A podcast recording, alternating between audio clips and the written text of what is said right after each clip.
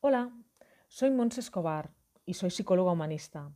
Hoy empiezo un proyecto que me hace sentir muy feliz, que es compartir contigo podcast sobre temas de ayuda y crecimiento personal. ¿Me acompañas en este viaje? ¿Cómo estás? ¿Qué piensas y cómo te sientes? Me lo puedo imaginar. Todos estamos pasando por ratos muy buenos y otros momentos de bajón, cierta angustia o ansiedad. A mí me están ayudando varias cosas. Entre ellas, siento esta experiencia como una oportunidad de retiro.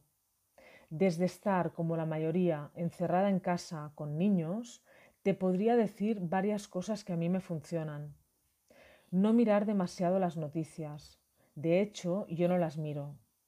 Elige un medio, el que te impresione menos. Seguramente será el escrito. Y ponte al día, solo una vez.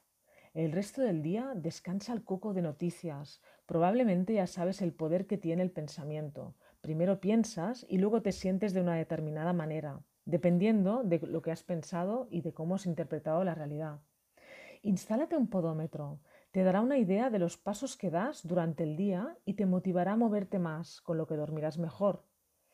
Tienes una magnífica oportunidad de estar en contacto con las personas, mensajes, pero sobre todo llamadas, acompañarnos. Haz algo de ejercicio. Es un buen momento para probar cosas nuevas, yoga, chikun. ¿Has oído hablar del radio Taiso? Es una rutina de ejercicios matutinos creados por los japoneses, te lo recomiendo. Mira de darte un rato para hacer cosas que en unas semanas agradecerás haber adelantado. Dedica también un rato para distraerte. También date cuenta de si estás yendo a la compulsión a la hora de comer o, beber. Teniendo en cuenta que la situación es como una carrera de tipo maratón, mejor racionar los ánimos. Mira de estar todo lo neutro posible. Si estás muy de subidón, estarás de bajón en un rato. Intenta evitar los estímulos que te hagan montarte en una montaña rusa emocional. Te dejo una pregunta por si quieres hacer la reflexión. ¿Qué función está cumpliendo en tu vida este retiro? Te mando un abrazo muy fuerte.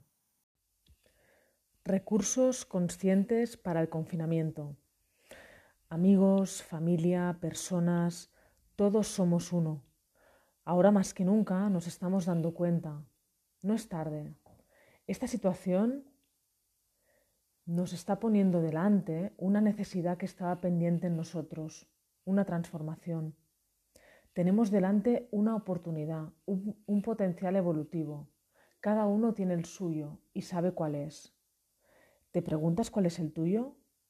Este confinamiento te lo está poniendo delante.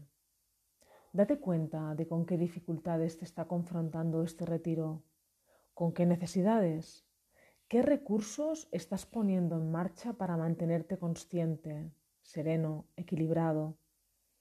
Hoy te haré una propuesta de recursos de los que podemos tirar estos días. Comunícate y pide ayuda cuando lo necesites. Utiliza las tecnologías que tenemos al alcance. Haz llamadas de teléfono o videollamadas. Pide ayuda. Muchas veces esperamos que sea el otro el que se dé cuenta, el que nos interprete. Expresa cómo te sientes si necesitas acompañamiento. Quien te escuche no podrá hacer más que acompañarte, pero ya será mucho. Será lo que necesitas.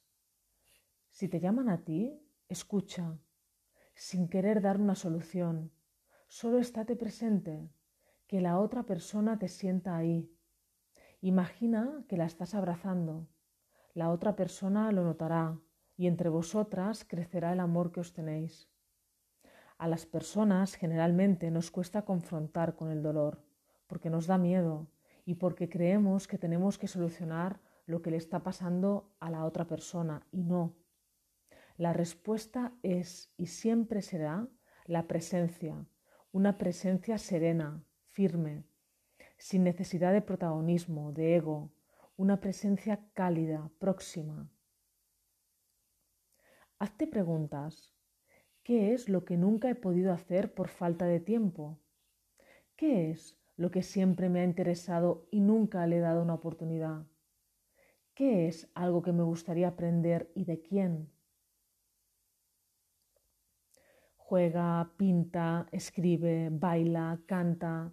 Deja salir tu arte. Lo tienes. quizás escondido, pero lo tienes. Déjalo salir, te ayudará a expresar cómo te sientes sin que tengan que entrar en juego las emociones más densas. Viraliza lo que es positivo. No es necesario volver a enviar el vídeo donde se ve a gente que se salta el confinamiento. No hace falta reenviar las fotos de los estantes de los supermercados vacíos. Por el contrario, viraliza lo que es positivo, lo que nos acerca, lo que sí suma. Eso viralízalo sin límites. Aprende, ponte en la posición de aprender algo nuevo, lo que quieras. Ayuda a rebajar el ego y aumentar la conciencia. Apoya a las personas que están teniendo iniciativas, aprende de ellas. Deja de criticar y mira. Criticar nos conecta totalmente con la energía del ego y nos cierra el corazón. Si te das cuenta, rectifica. Puedes criticar a los que se están saltando el confinamiento, al gobierno. En cambio, mira, mira interiormente a las personas que forman parte de tu vida. Míralos uno a uno. Dedícales una sonrisa. Encuentra el punto de cada uno que te hace sonreír.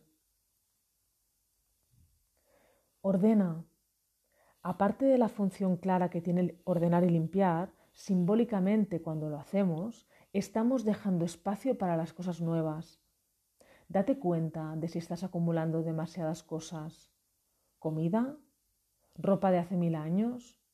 ¿Menaje de cocina que no has utilizado nunca?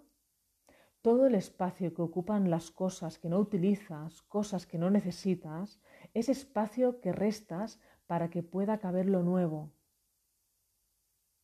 Espero que te haya gustado, pero sobre todo que te haya servido. Un abrazo muy fuerte.